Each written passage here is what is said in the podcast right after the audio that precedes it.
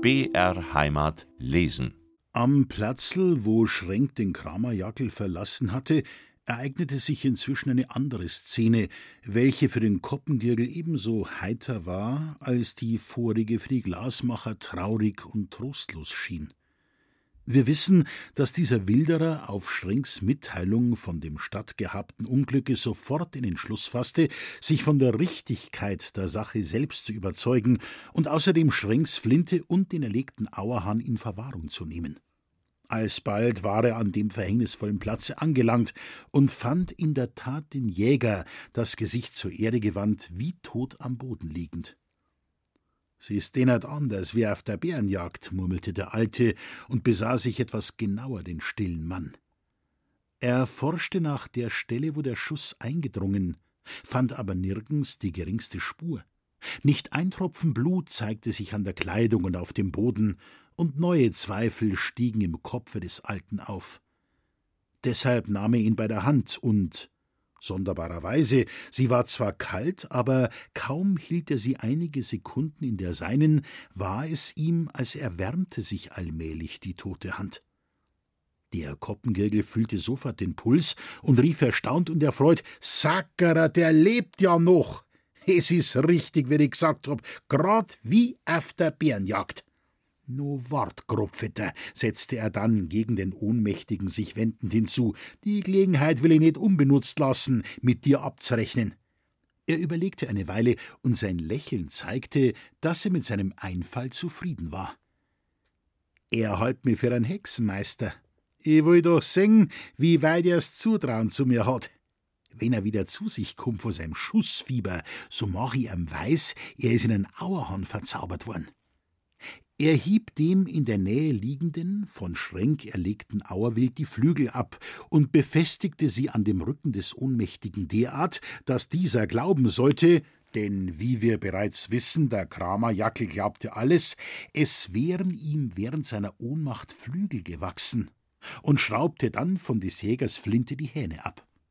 Während dieser Manipulation fing der Kramer Jackel an, sich zu rühren. Der Kopf beeilte sich, auf die Seite zu laufen und die Stimme eines Dritten nachäffend zu schreien: Dort ein Auerhahn, ein großmächtiger Schiers! Und seine eigene Stimme wieder annehmend setzte er dazu: Das ist ja deners der Hexerei, so ein Hahn, so großmächtig. Wenn das kein verzauberter Hahn ist, bin ich einer. Still, er rührt sie. Wenn er vom Platz geht, druck ich ab. Der Kramerjackel, der das Malheur hatte, bei jedem großen Schrecken ohnmächtig zu werden, hatte sich allmählich erholt. Er konnte sich aber nicht darauf besinnen, ob er erschossen worden sei und also in der Ewigkeit erwache, oder ob er noch unter die lebende Menschheit gehöre. Er getraute sich die Augen nicht recht aufzumachen. Dass er nicht im Fegfeuer sei, das wusste er gewiss, weil er vor Frost zitterte, aber für die Hölle wo es heißt, dass Heulen und Zähneklappern herrscht, war einige Wahrscheinlichkeit vorhanden. Wie gesagt, er drückte die Augen zu, denn alles konnte er noch früh genug erfahren. Jetzt hörte er Menschenstimmen und eine Sprache, die er verstand. Unwillkürlich hob er den Kopf in die Höhe und blickte nach dem Sprechenden. Er sah ein Gewehr auf sich gerichtet, er hörte Zecherls Ruf. Der grelle Wechsel dieser Situation machte den ohne dies nicht gescheiten Kramerjackel erst ganz dumm. Halt, halt, rief er, wenn ich wirklich noch nicht erschossen bin, so braucht's es nicht a. Gott steh mir bei, der Koppengirgel, setzte er dann hinzu. Dieser aber rief, ein Auerhahn, der schwatzen kann, was soll das sein? Das ist ein Hexenwerk. Wo ist denn ein Auerhahn? fragte der Kramer mit zitternder Stimme. Du bist einer, antwortete der Kopf. Was ich? Ich war ein Auerhahn. Der Jäger besah sich ringsum und bemerkte die an seinem Rücken herabhängenden Flügel. Wie ein Blitz durchzuckte ihn jetzt der Gedanke, er sei wirklich in einen Auerhahn verwandelt worden. Vor seinem Geiste liefen die verzauberten Hasen vorbei, die einstens aus Koppens Hut hervorgegangen waren, und die Nähe dieser unheimlichen Person, die Flügel an seinem Rücken, es überlief ihn eisig kalt. Ich bin ja kein rief er jetzt. Ich bin der Kramerjackel. Schau nur meinen Kopf an und meine Füße und meine Hosen. Hat denn ein Auerhahn Hosen an? Zecherl, kennst mi den nicht? Du Flinten aus'm Anschlag und lass mit dir schwatzen. Nix da, schrie der Wilderer, der Kramerkopf, et willst du sei? So kann's ja jeder Auerhahn ausserin. Ich seh kein Hosen, ich seh nix aus lauter Federn. Lauter Federn? rief der Kramer mit ängstlicher Stimme. Ja, ja, dachte er, es ist richtig. Mit seinen eigenen Augen sieht man sich immer in seiner früheren Gestalt, während die anderen Leute einen nur in der Verzauberten erblicken. Sollst aber wirklich ein verzauberter Hahn sein, sagte jetzt der Koppengirgel, so weiß i die Ursach, warumst verzaubert bist. Du hast ein Schränk erschießen wollen. Ist so? Ja, das hab ich wollen, antwortete der Jäger mit zerknirschter Miene. Und warum? Warum? Der Hüttenherr hat mir auftragen, wenig Umständ's machen, wenn ich beim Wildern ertapp. Der Hüttenherr? Was weiter? Sag alles, denn ich hab die Kraft, dich wieder umzuzaubern. Ein Karolin als Schussgeld hat er mir geheißen, aber nicht zusammenschießen sollen, nur a Firs soll halten, hat er gesagt. Aber ach du lieber Himmel, was fange ich denn an, wenn ich jetzt Auerham bin? Versprich mir zwei Ding, und ich helf dir wieder zu deiner Gestalt. Ich versprich's dir. Lass an Schränk und mi in Fried künftig. Such uns nimmer auf, und was Hauptsach is, lass die nimmer verleiten auf uns zum Schießen. Ich versprich's. Und beschwörst das? Ich beschwör's. Dann versprich, dass du bessern willst wegen deiner Dummheit. Wegen meiner Dummheit? Bin ich denn gar so dumm? Ich kann nicht Nein sagen, entgegnete der Koppengirgel gerade hieraus. Ich kann nicht Nein sagen, entgegnete der Koppengirgel gerade hinauslachend. Der Kramerjackel, in dem endlich Zweifel über seine Verzauberung rege wurden, besah sich noch einmal ringsum und versuchte, einen angehängten Flügel herabzureißen. Dies war nicht schwer, und da der Kopf von seiner Dummheit gesprochen und in solch fürchterliches Gelächter ausbrach, musste der betrogene, abergläubische Mann doch allmählich auf die Idee kommen, dass er am Ende zum Narren gehalten worden sei. Der Wilderer erkannte sogleich, was in Kramers Gehirn vor sich ging, und hielt es für das Beste, sich demselben zu nähern und einzulenken, indem er sagte: Du hast geschworen, Kramer, mir nix mehr anzuhaben. Drum sollst jetzt wissen, dass du ebenso wenig in den Auerhahn verzaubert bist, als die Hasen von dazumal von mir verzaubert waren und ich bei der Bärenjagd der Kraftpulver gehabt hab.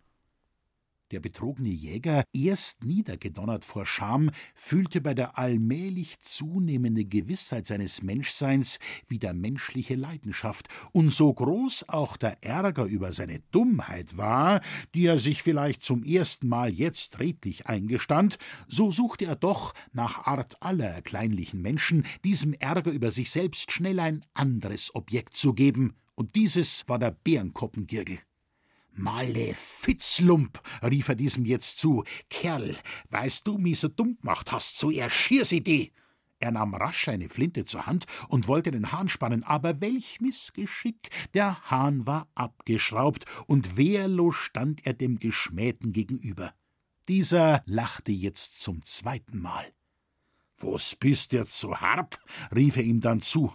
Vorhin warst voller Jammer, dass du in einen Auerham verzaubert warst, und jetzt bist voller Wut auf mich, dass nicht so is. Vor ein paar Sekunden schwörst, du willst mir nix mehr tun, und jetzt hättst mi Fredi erschossen, wenn ich nicht so gescheit gewesen wär, von der Flinten die Hen aber zum Schramm. Weißt was, Grammer, halt mir Versöhnung. Gehen wir zum Schränk und sagen wir ihm, dass er umsonst in Angst und Sorg war. Und weil die die Waldung da eh nix angeht, so schnauf nur kein Wörterl von der heutigen Jagd, sonst geht's dir grad so schlecht wie uns. Und Grammer, denk an dein Ort, wenn's willst selig werden. Der beschämte Jäger ging nach weiterem Hin- und Herreden schließlich in den Wunsch des Koppen ein, mit ihm zu Schränk zu gehen. Und der Kopf versicherte ihm bei diesem Gange aufs Neue, dass er niemals habe zaubern können, überhaupt eine große Geistesbeschränktheit dazu gehöre, an so verrücktes Zeug zu glauben. Der Jäger, so vernünftig ihm auch Koppens Rede zu sein schien, schüttelte aber doch hie und da ungläubig mit dem Kopfe. Und wenn er den Wilderer so von der Seite, wie er es in seiner Art hatte, betrachtete, überlief es ihn jedes Mal eiskalt, und er wünschte das Ende dieses Ganges herbei.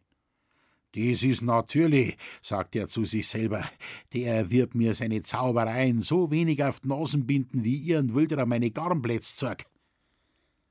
Mag jetzt die Geschichte mit dem Auerhahn wirklich eine Fopperei gewesen sein? Die Sach war doch nicht so recht, wie es hätte sein sollen, und der Verdacht ist ein Schelm. Kurz und gut, der Kramer blieb trotz seines Versprechens, sich zu bessern, auch fernerhin von Zaubergedanken umfangen. Denn so ein alter, unter den Eindrücken von Kobolden und Hexereien grau gewordener Waldjäger kann seine Ideen nicht mehr ändern. Sie sind ihm zur Gewohnheit geworden. Und der Glaube, der ihm sechzig Jahre gut getan, sollte auch für den Rest seines Lebens noch aushalten. Das war seine Meinung, und es kennzeichnet sich die Zähigkeit, mit welcher er trotz aller Vernunftgründe des Zecherls in seinem Wahne befangen war, am besten dadurch, dass er wenige Jahre nach diesem Vorfalle, wo sich nur immer eine Gelegenheit darbot und mit den heiligsten Beteuerungen erzählte, er sei einmal in einen Auerhahn verwandelt gewesen und im Vertrauen die Leute vor dem Zecherl warnte, dem er selbst schon von weitem aus dem Wege ging. Galt in den Augen des abergläubischen Jägers der witzige Zecherl für einen bösen Zauberer, so war er in Franzens Augen der allerliebste und willkommenste Hexenmeister von der Welt. Denn wie könnten wir die Freude schildern, welche der Knabe empfand, als Zecherl den lebendigen Kramerkropfet hereinbrachte? Er schrie gerade hinaus vor lauter Vergnügen. Und als Frau Prannis und das Liesel erschreckt herbeiliefen, weil sie ein neues Unglück befürchteten, nahm er eins nach dem andern um den Leib und tanzte unter Juhschreien mit ihnen im Zimmer herum. Dann küsste er alle der Reihe nach, selbst den Kramer und Zecherl, zog schnell den Rock an, setzte das Mützchen auf und Püt Gott, i laufen Vater nach Kötzting nach, eilte er fort, ohne dass man ein Wort mit ihm reden, noch weniger ihn hätte zurückhalten können.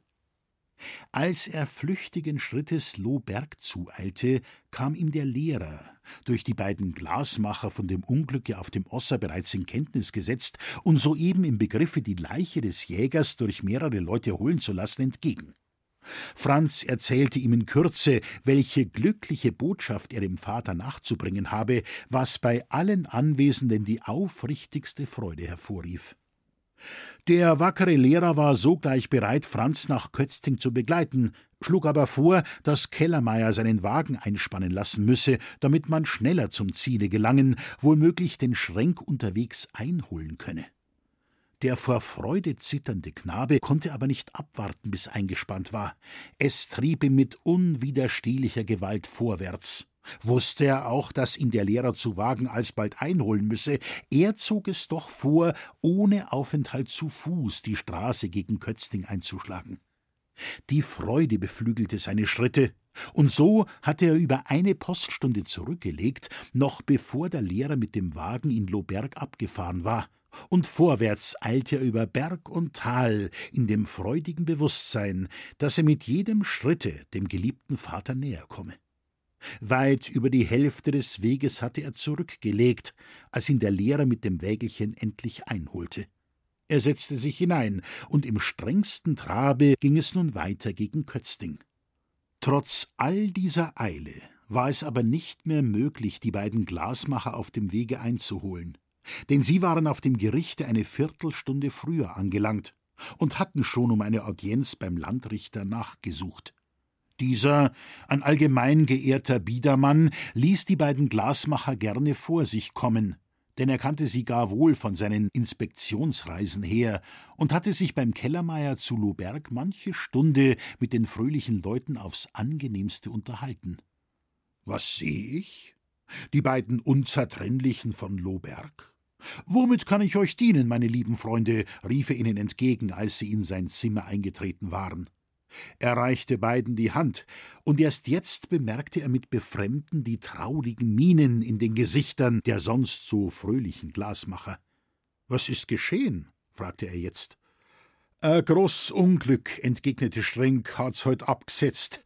Und ich bin Fredi kommen, Gnaden, Herr Landrichter, selber alles zu berichten, wie's gangen hat und wie weit ich bei dieser Sach beteiligt bin. Er erzählte hierauf der Wahrheit gemäß das ganze Vorkommnis auf dem Osser beteuerte seine Unschuld an dem Tode des Jägers, welchen er einem unglücklichen Zufalle zuschrieb, und bat den Landrichter gnädig zu richten in dieser verhängnisvollen Sache. Auch Prannes vereinigte seine Bitten mit denen Schrenks. Der Landrichter hatte der Erzählung des Glasmachers ruhig und ernst zugehört. Ein schmerzlicher Zug zeigte sich während derselben auf seinem Gesichte.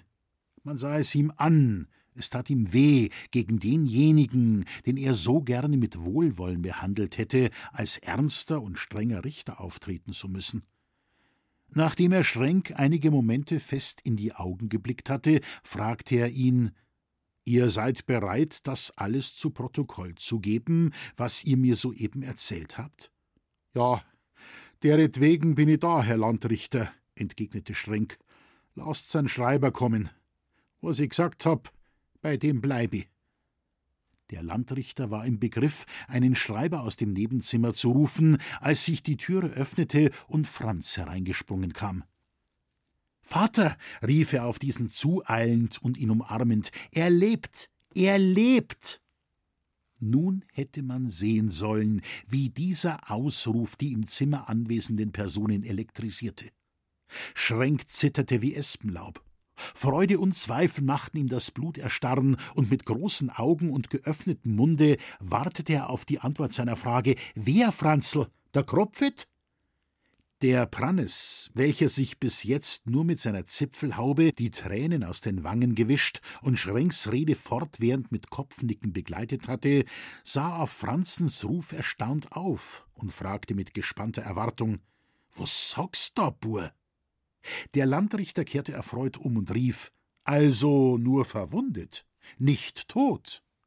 Franz beantwortete die Fragen dieser drei Männer, indem er mit unendlichem Vergnügen sagte Frisch und gesund is er. Nix fehlt dem Kramer Kropfet, gar nix. Ich hab'n gesehen und, nicht wahr, Herr Landrichter, jetzt erlaub'n schon, dass mein Vater wieder heimgeht. Der Schrenk konnte sich von seinem freudigen Erstaunen kaum erholen. Der Prannes hatte nichts Eiligeres zu tun, als ein Brisilglas herauszuziehen und, nachdem er geschnupft, reichte er Schränk hin und sagte mit weit ausgeholtem Atem: Et schnupf mar einmal, auf den Schrecken. Der Landrichter reichte Schränk und seinem getreuen Freunde gerührt die Hand.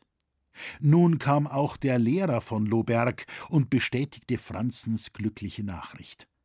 Das war ein Geplauder und ein Glückwünschen. Der Lehrer, Schrenk, Prannes und Franz redeten alle zu gleicher Zeit. Der Schluss von Prannes Ergießungen aber war: No, den Rauscheint. Aber dafür war etwas gut. Der Landrichter hatte die Leute eine Weile in ihrer Freude sicher gehen lassen, dann trat er herzu und Franz bei der Hand nehmend sagte er: Der Herr Student muss für seine frohe Botschaft auch etwas haben. Komm mit mir, Franz. Meine Frau hat gestern einen Kuchen gebacken, sie wird dir ein Stück zum Verkosten geben. Ich habe dann mit euch, dabei wandte er sich an die übrigen, noch eigens zu sprechen. Nachdem der wohlwollende Herr den kleinen Studenten der Frau Landrichterin bestens empfohlen, kehrte er in sein Amtszimmer zurück. Auf seinem Gesichte zeigte sich aber jetzt Ernst und Strenge.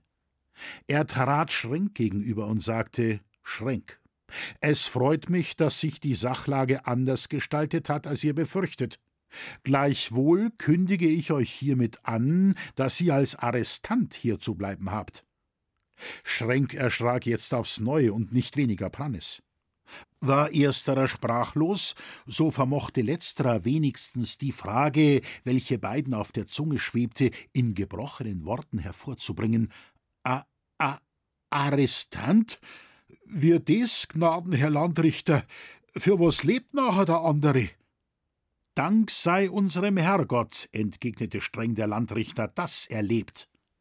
Glaubt ihr übrigens deshalb rein zu sein von aller Schuld? Will ich auch dem Jäger Kramer kein Recht einräumen, auf fremdem Grund und Boden Justiz auszuüben, wie aber könnt ihr es wagen, Schränk, in die Wälder hinauszugehen und zu wildern? Herr Landrichter, besänftigte Prannes, tut's ja kaum der Mühe wert wegen den paar Stickel, die man kriegt. Der Hüttenherr oder der Staat, wer's grad is, die spüren ja sowas gar nicht.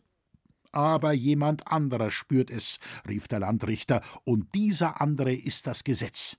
Das Gesetz hat das Wildern verboten, und es ist mit schwerer Strafe belegt. Wer trotzdem ohne Befugnis auf die Jagd geht, der missachtet das Gesetz, und wer das Gesetz nicht achtet, der ist kein guter Bürger und Untertan, der hat keine Liebe zu seinem König, unserem angestammten Landesherrn, und wer das Gesetz nicht selbst befolgt, ist auch nicht seines Schutzes würdig. Merkt euch das, Schränk, und auch ihr, Prannes, könnt's euch merken. Ihr aber, Schränk, seid wegen Wildfrevels der Strafe verfallen. Das Verhör mit dem Jäger wird dann auch über das andere entscheiden.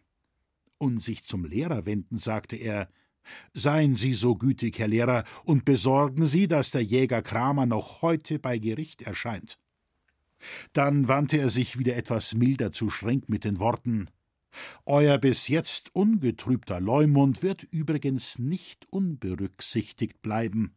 Na, na, erwiderte jetzt Schrenk, Gnaden, Herr Landrichter, Leumund hin, Leumund her, sperren's mi nur ein, so lang's wollen, recht geschickt's mir, aber ich hab's heut schon einmal verschworen, nie mehr in meinem Leben nehm ich zum wilderner Bixen intent. Und ich auch nimmer, setzte Prannes dazu, der Teufel soll des Wildern holen. Hätt's auch niemals denkt, dass das so weit gefällt ist, wie der Herr Landrichter sang. Ja, n König wollen wir nicht kränken, wegen den paar Schwanzeln, die wir's ja überkriegen. Der Wischen hab ich mich zwar noch nicht lassen, aber Herr Landrichter, wenn's wollen, können's mir auch einsperren, damit ich mir's besser merk.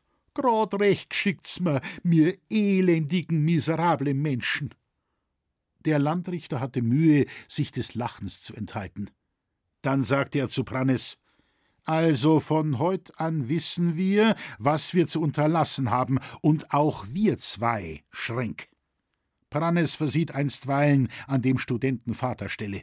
Ich hoffe, dass ich recht bald die Freude haben kann, euch wieder freizulassen. Ich schick euch den Sohn wieder her, macht kurzen Abschied und hofft auf baldiges Wiedersehen. Alsbald kam Franz, und wenn auch mit Tränen, verabschiedete er sich doch gefasst wieder von dem Vater. Der gütige Landrichter hatte ihm den Trost baldigen Wiedersehens gegeben. Diesen im Herzen tragend, fuhr er dann mit dem Lehrer und dem Paten zurück in die Heimat. Der Vater aber blieb zurück mit der festen Zuversicht War mir heut unser Herrgott gnädig, der Herr Landrichter wird's auch schon recht machen.